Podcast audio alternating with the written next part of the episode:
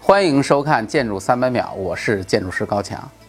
在上期节目当中呢，我们讲了雄安新区的这个当下最热点的话题，讲了雄安新区的未来，讲了它的选址。那么今天呢，我们继续这个话题，来讲一讲它的其他的一些内容。这个话题播出之后呢，实际上在网上我们也获得了非常多网友的评论啊，那么大家的反响也很热烈。其中有一个特别突出的疑问呢，就是其实很多网友都会说，虽然雄安新区在提的时候，它的对标的新区是这个浦东新区和深圳特区啊，但是雄安新区又怎么能够跟这两个新区相比呢？啊，很多人认为这是没有办法比的。啊，我跟大家的想法其实也很类似。从先天条件来说，这两个区域具有雄安新区根本无法比拟的优势。啊，比如说浦东新区吧，浦东新区的这个位置，我们知道它跟老上海仅有一江之隔。这个一江之隔呢，导致这个浦东新区很早其实就是作为上海重点发展的对象之一。啊，当初孙中山同志那会儿啊，就惦记浦东新区的事儿。后来日本人呢也想浦东新区的东西，再后来呢蒋介石也有这个想法啊。关于这些内容呢，大家可以看我们之前的那一期讲陆家嘴规划的那期当中讲到了这个内容。因此呢，可以说浦东新区它具有先天的很多的这种优势条件啊。那么在后来呢，就是改革开放之后发展浦东新区之后，浦东新区很快就发展起来了。这个与它跟上海之间这种紧密的关系当然是密不可分的。所以从这点来说呢，浦东新区可以说是一个典型的富二代啊。那么跟这个富二代相比呢，深圳特区好像就没有什么背景了啊。确实啊，深圳特区以前啊，就是当初还是一个小县城，其实它只是一个边陲的小镇啊。但是这个小镇呢，却获得了一个非常好的时代机遇啊。它得到了这个机遇，财神爷也拦不住。啊，这个这个机遇就是我们知道，深圳特区是改革开放之后我们国家打开的第一个经济特区，而且深圳特区的位置它是紧邻香港，它跟香港的位置距离是相当的近，甚至于在解放之前一度差一点它就变成了香港的一部分。所以后来呢，深圳特区作为国内第一个打开的这样的一个特区，在当时改革开放之后打开了国门，它实际上就是那个国门啊，也是中国的南大门嘛。那么在这种情况之下，压抑了很多年的国家经济突然间爆发，你想想看，这个深圳特区能够获得什么样的机遇能量呢？正是因为这一点，所以深圳特区用了不到短短不到四十年的时间，就从当初的三十万人口发展到了今天一千多万，从那个边陲小镇发展成为现在的国家级的区域中心城市。而这些所有的内容，我们不得不归结于它有一个相当牛的邻居啊，就是香港。所以呢，对比浦东新区和深圳特区，好像雄安新区本身就没有什么优势可言啊。雄安新区有什么呢？恐怕只有一个北京，一个首都而已。但是我想说，有一个首都其实也就够了。为什么这么说呢？我们来看北京，北京就是一个最好的代表。北京在清朝末年的时候，经济曾经很繁荣。后来呢，到了这个民国的时候，北京的经济就一落千丈。为什么呢？因为民国的时候迁都了啊。这个事情我在之前的节目当中也提到过。民国的首都迁到了南京，导致北京的经济一下子就很糟糕了。那时候还赶不上天津啊，比天津差远了。后来呢，新中国成立之后，北京又成为了首都，那么北京的经济就此又开始迅速的发展啊。当然，天津早就已经不是北京的对手了，因此我们就能知道首都的作用得有多大。那么雄安新区想要发展，其实方法很简单啊，它能发展成什么样，关键点就是取决于它能分得多少首都的特点跟功能。对于雄安新区分得北京职能的这个事情，很多朋友开玩笑说要发展雄安新区其实很简单，比如说去雄安新区的人都给北京户口啊，那你放心，雄安新区立马人都往那儿跑。再不然呢，比如说把北京的这个医医院搬一半过去啊，雄安新区也马上就发展起来。要不然把北京的这个大学、中学、小学也搬一半过去，那雄安新区怎么可能发展不起来呢？啊，所以从这点上来说，大家就能够知道，实际上所有人都会觉得北京的这些什么医疗资源啊、教育资源，还有北京的这些户口，可比一个新区值钱多了。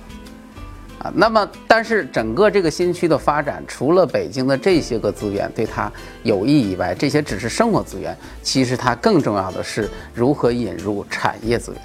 啊，就是能够引入什么样的产业，才是决定这个新区能否发展成功的一个关键。啊，一个比较有意思的事情是什么呢？就是在雄安新区发布之后，这个消息发布之后，啊，新闻又报了说这个央企。啊，国企三十多家重量级的企业纷纷表态，啊，他们要全力以赴地投入资金来支持雄安新区的建设。其实要我说，哎，支持建设，支不支持建设，我觉得都是次要的。要是这三十多家央企说我们把总部都搬到雄安新区去，那如果是这样的话，那雄安新区瞬间就能发展起来。所以说，雄安新区的发展呢，其实感觉上它会带有非常强烈的计划特征。啊，为什么这么说呢？因为很明显，雄安新区的发展是需要中央非常明确的政策导向啊和一些措施的。从这一点上来说呢，可能很多人就会质疑啊，因为现在我们是市场型的这个社会嘛，啊，计划型的发展好像大家都会觉得不服啊。其实也没有什么的啊。想想当初说的这个广州天河 CBD，广州天河 CBD 当初的发展，如果不是得益于当时广州市的经济政策。天河 CBD 当初也很难发展起来，啊，所以我想这一点来说呢，其实就是我们国家的优势与特点，啊，因此呢，雄安新区的发展，只要中央给予足够的政策倾斜，啊，其实不会有任何的问题。当然，从这一点上来说呢，雄安新区的发展也只能是由中央牵头来，中央扶持来进行。啊，因为我们知道，比如说河北省，如果是以河北省牵头去做这个事情，雄安新区发展到最后，它也根本没办法跟北京、天津相比，啊，那么北京或者天津去做这个事情，也无法去协调整个区域的内容，因此这个事情只能由中央牵头来做。那么在这个事情的发布的过程当中，其实还有另外一个话题引起了广泛的关注与讨论，什么话题呢？就是迁都。啊，由于雄安新区当时提出了要疏解首都的一些非首都的这种职能，啊，因此呢，很多人啊，包括还有一个什么千年大计的这个提法，啊，很多人立马一听就说呀，是不是我们北京要迁都了，要把首都迁到雄安去？啊，其实这个实在是一个天大的玩笑。首先，我们说迁都这个事情，迁都这个事情在中国历史上发生的迁都的次数并不在少数啊，历朝历代很多时候它会有这个迁都，但是我们都知道迁都那是一个很大很大的事情啊，在历史上有因为经济原因迁都的，有因为战略原因迁都的，有因为这个文化发展、民族融合迁都的，啊，但是北京现在的情况呢啊，因为有雾霾、有污染。啊，有方方面面的这种不利的条件，于是很多人就说：“哎呀，北京赶快迁都吧！”大家不觉得这个事情很可笑吗？啊，另外呢，还有人在网上说说这个迁都到雄安，还有一个特别重要的考虑，是因为韩国的那个萨德，啊，说这个跑到雄安之后呢，就能够躲开萨德的这个覆盖覆盖范围。啊，我觉得这个事情我不知道是真的是假的呀，但是我觉得这个事情其实也是很可笑的。现在的科技发展这么快，如果照着这个思路发展，我估计我们每经常每天都会想着迁都的事情。这美国的武器现在多先进，所以说迁都本身就是一个玩笑。而且在我们中国，我们大家都知道，我们中国人根深蒂固的思想，对于什么风水啦，对于什么龙脉啦这种东西，多少还是有相当多的人迷信的。这个在我们历朝历代当中，就是做过首都的这些城市当中，北京绝对是首屈一指的城市啊！能跟北京相比的城市相当之少。而在这个东部沿海区域的这个城市当中呢，就是距离海边不远的这个城市当中呢，能跟北京相比的，无非也就是南方的那个南京啊。但是因为众所周知的原因，我觉得中国永远都不可能再迁都到南京啊。所以在这种情况之下。没有一些极其特殊的情况发生，北京这个首都，我觉得大家就不用指望它会迁都了。那么迁都的这个事情实际上就是一个玩笑，啊！但是说起迁都，为什么很多人说迁都呢？其实还有一个很重要的事情，就是这次提雄安的时候，其实提到了一个全新的字眼啊，有一个词儿叫做“千年大计”。正是因为提到了千年大计，很多人又开始啊去想呀，这个是不是就是因为说这个千年大计，所以中央有这么一个伏笔啊，将来要把首都迁到这个雄安来？但实际上，千年大计、百年工程啊、百年城市这样的提法，在之前的北京城市副中心通州的建设当中，其实就已经提出来了。我觉得这个事情说明了一个问题，说明了我我们国家中央政府现在非常关注城市规划，啊，这个城市规划的事情，之前这个习大大在他的报告当中也提到了，要非常重视我们城市的规划与规划的实施。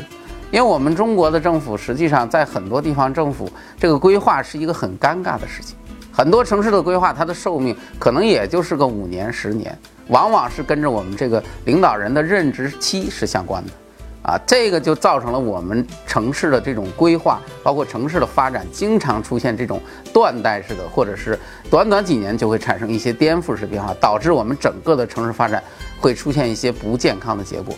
那么现在提出千年大计，其实就是在提倡我们这个城市规划要尽可能的保持一个比较长的时间，逐步的去把它落实，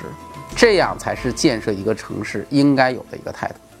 啊，所以这个千年大计本身，我觉得跟迁都没有关系，实际上体现的是我们现在规划思想的一个转变。不过不管是千年还是百年。说起这个雄安新区的规划，如果本着一个负责任的态度去做这个规划的话，实际上在现在这个风起云涌、变幻的这样的一个时代，做好一个城市的一个规划，我觉得是相当难的。为什么这么说呢？因为整个的这个时代，包括我们的科学技术，都在发生着日新月异的变化。在这种情况之下，城市在发展，规划也在发展。啊，我们的整个生活都在变化，都在发展当中，做好一个规划就相当之难。说起这个规划的这个例子，我想起了国际上一个非常有名的案例，啊，那就是巴西的首都巴西利亚。啊，我们知道巴西的首都以前是里约，啊，后来呢，巴西上来一个非常牛逼的总统，这总统一上来之后呢，就因为出于战略和经济方面的考虑，决定要迁都。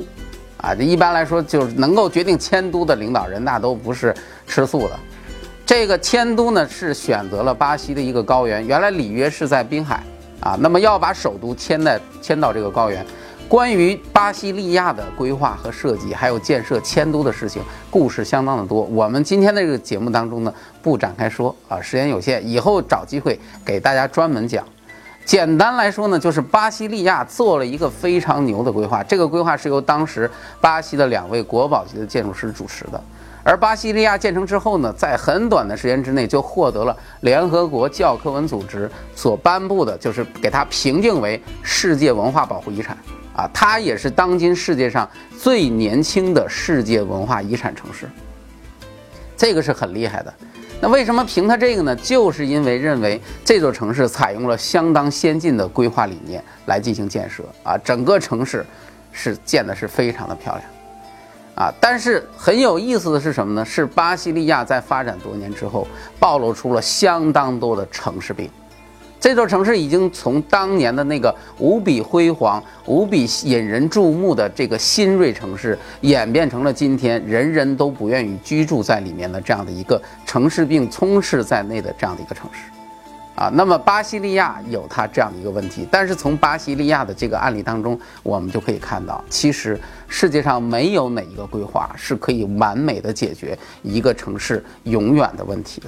随着时代的发展，随着整个生活的变化，随着理论的变化，包括整个城市的演变，任何一个规划可能都会面临过时，面临出现很多现实问题的这样的一些情况。因此呢，从这点上来说，雄安新区的规划，我个人觉得，在做这个城市规划的时候，重要的一点就是不要做的过于完整，不要做的过于完美，因为过于完整、过于完美的规划。反而容易在未来陷入一个非常两难的境地。有很多网友呢，针对雄安新区的规划也给我留言，啊，希望我这边呢也能出一个规划方案。啊，这个事情呢，我想说什么呢？就是实际上，呃，做好一个区域的规划，前期要做的准备工作是相当之多的。啊，你像我们正常情况下做规划，我们需要进行调研，我们需要获取相当多的基础资料，对现场进行踏勘，同时跟政府的各个部门、跟业主进行深入的讨论，然后经过很多轮的这种碰撞，最后才能形成一个相对比较完整的规划方案。啊，因此呢，这个做规划方案可不是说说就玩的。但是呢，像咱们这种情况，既然网友有这样的一个提议，我想呢，我就简单的做了一个思考。啊，当然这个思考呢，前提没有前面那么多的详细的调查，因此呢，这个东西呢，也是一个很不成熟的想法，大家听一听，觉得好玩就 OK 了。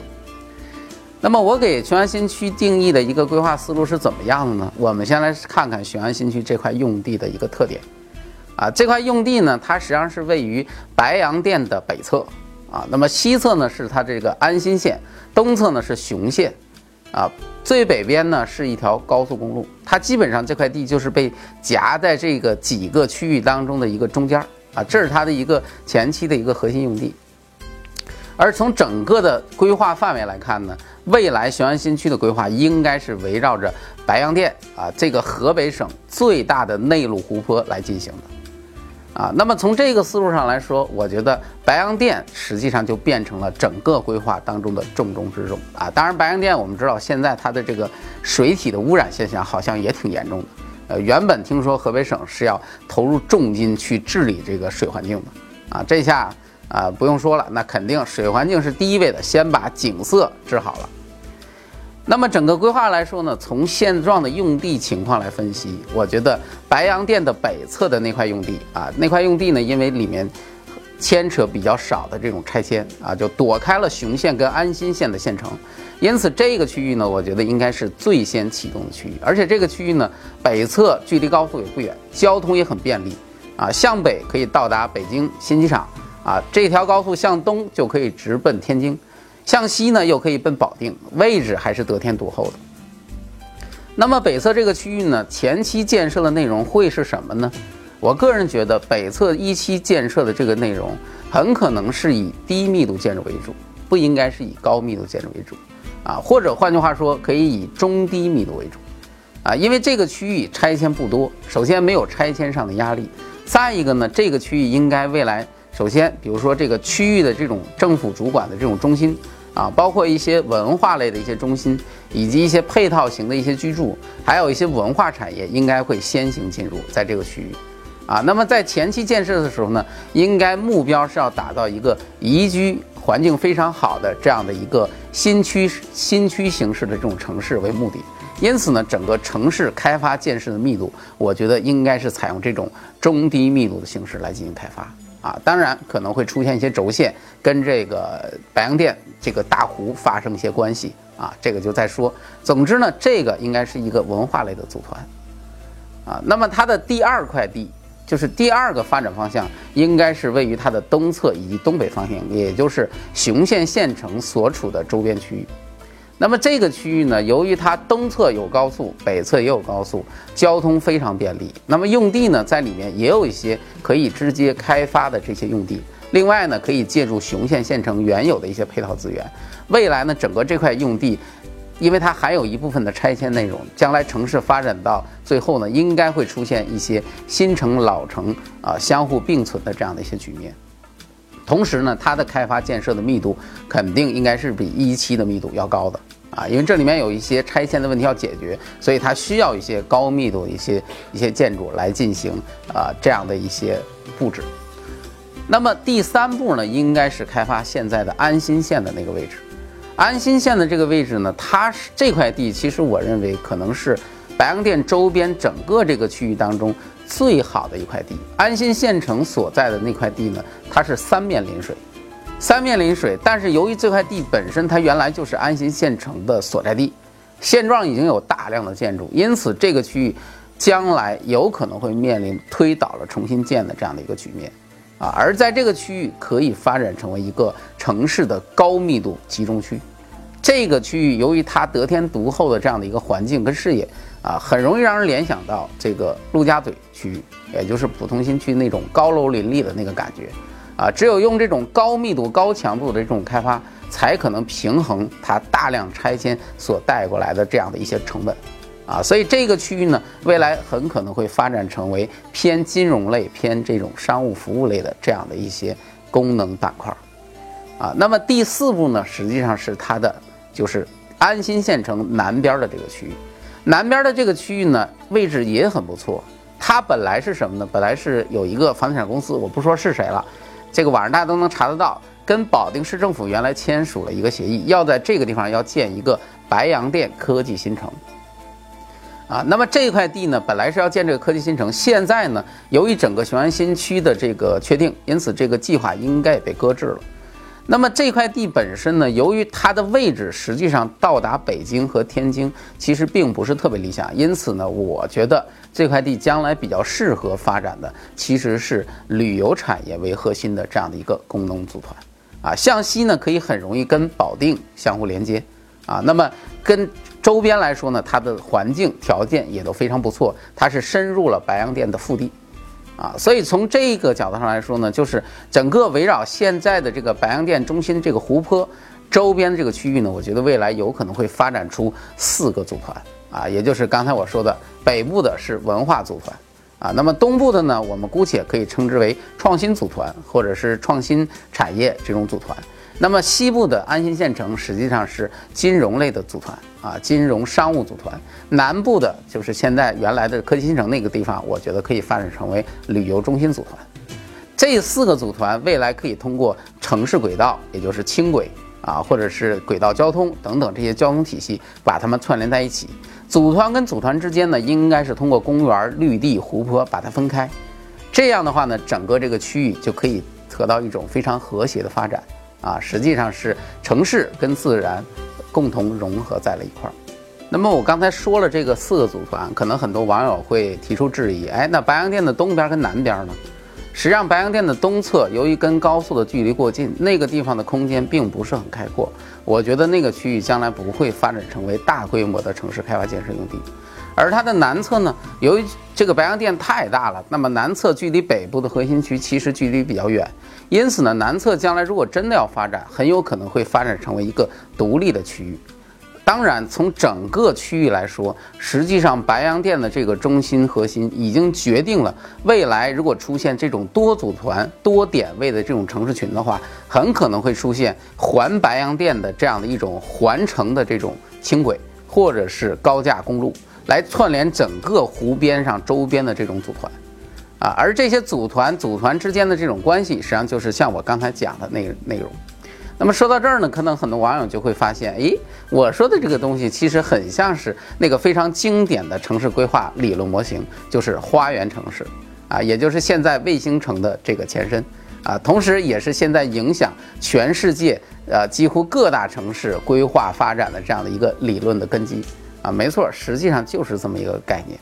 而雄安新城呢，作为它整个是作为一张白纸而存在的，在这张白纸上，我们怎么去画这张蓝图，怎么去规划这座城市？我相信这个内容，其实在未来会对中国的城市发展产生非常深远的影响。也许我们今天所看到的这个雄安新区的规划，或者是雄安新区的这个建设，有可能就是明天我们中国城市发展的方向和城市规划的缩影。不过呢，花园城市也好，乌托邦也罢，今天的雄安新区呢，其实就是白纸一张。我们在这张白纸上如何去规划，不仅关乎到京津冀地区城市群未来发展的命运。啊，更重要的，实际上它也关系到未来中国城市发展的方向。不夸张地说，也许今天的雄安新区的建设就是明天的中国。啊，让我们大家一起翘首以待吧。关注微信公众号“强词有理”，原来建筑可以如此简单。关注我的微博“小眼建筑师高强”，与主持人一起吐槽建筑话题。网络观看平台：今日头条、优酷视频、搜狐视频、腾讯视频、凤凰视频、新浪看点、网易号、一点号。智能电视观看平台 CIBN 微视听，音频发布平台喜马拉雅，更多艺术栏目，更多有料故事，尽在强词有理。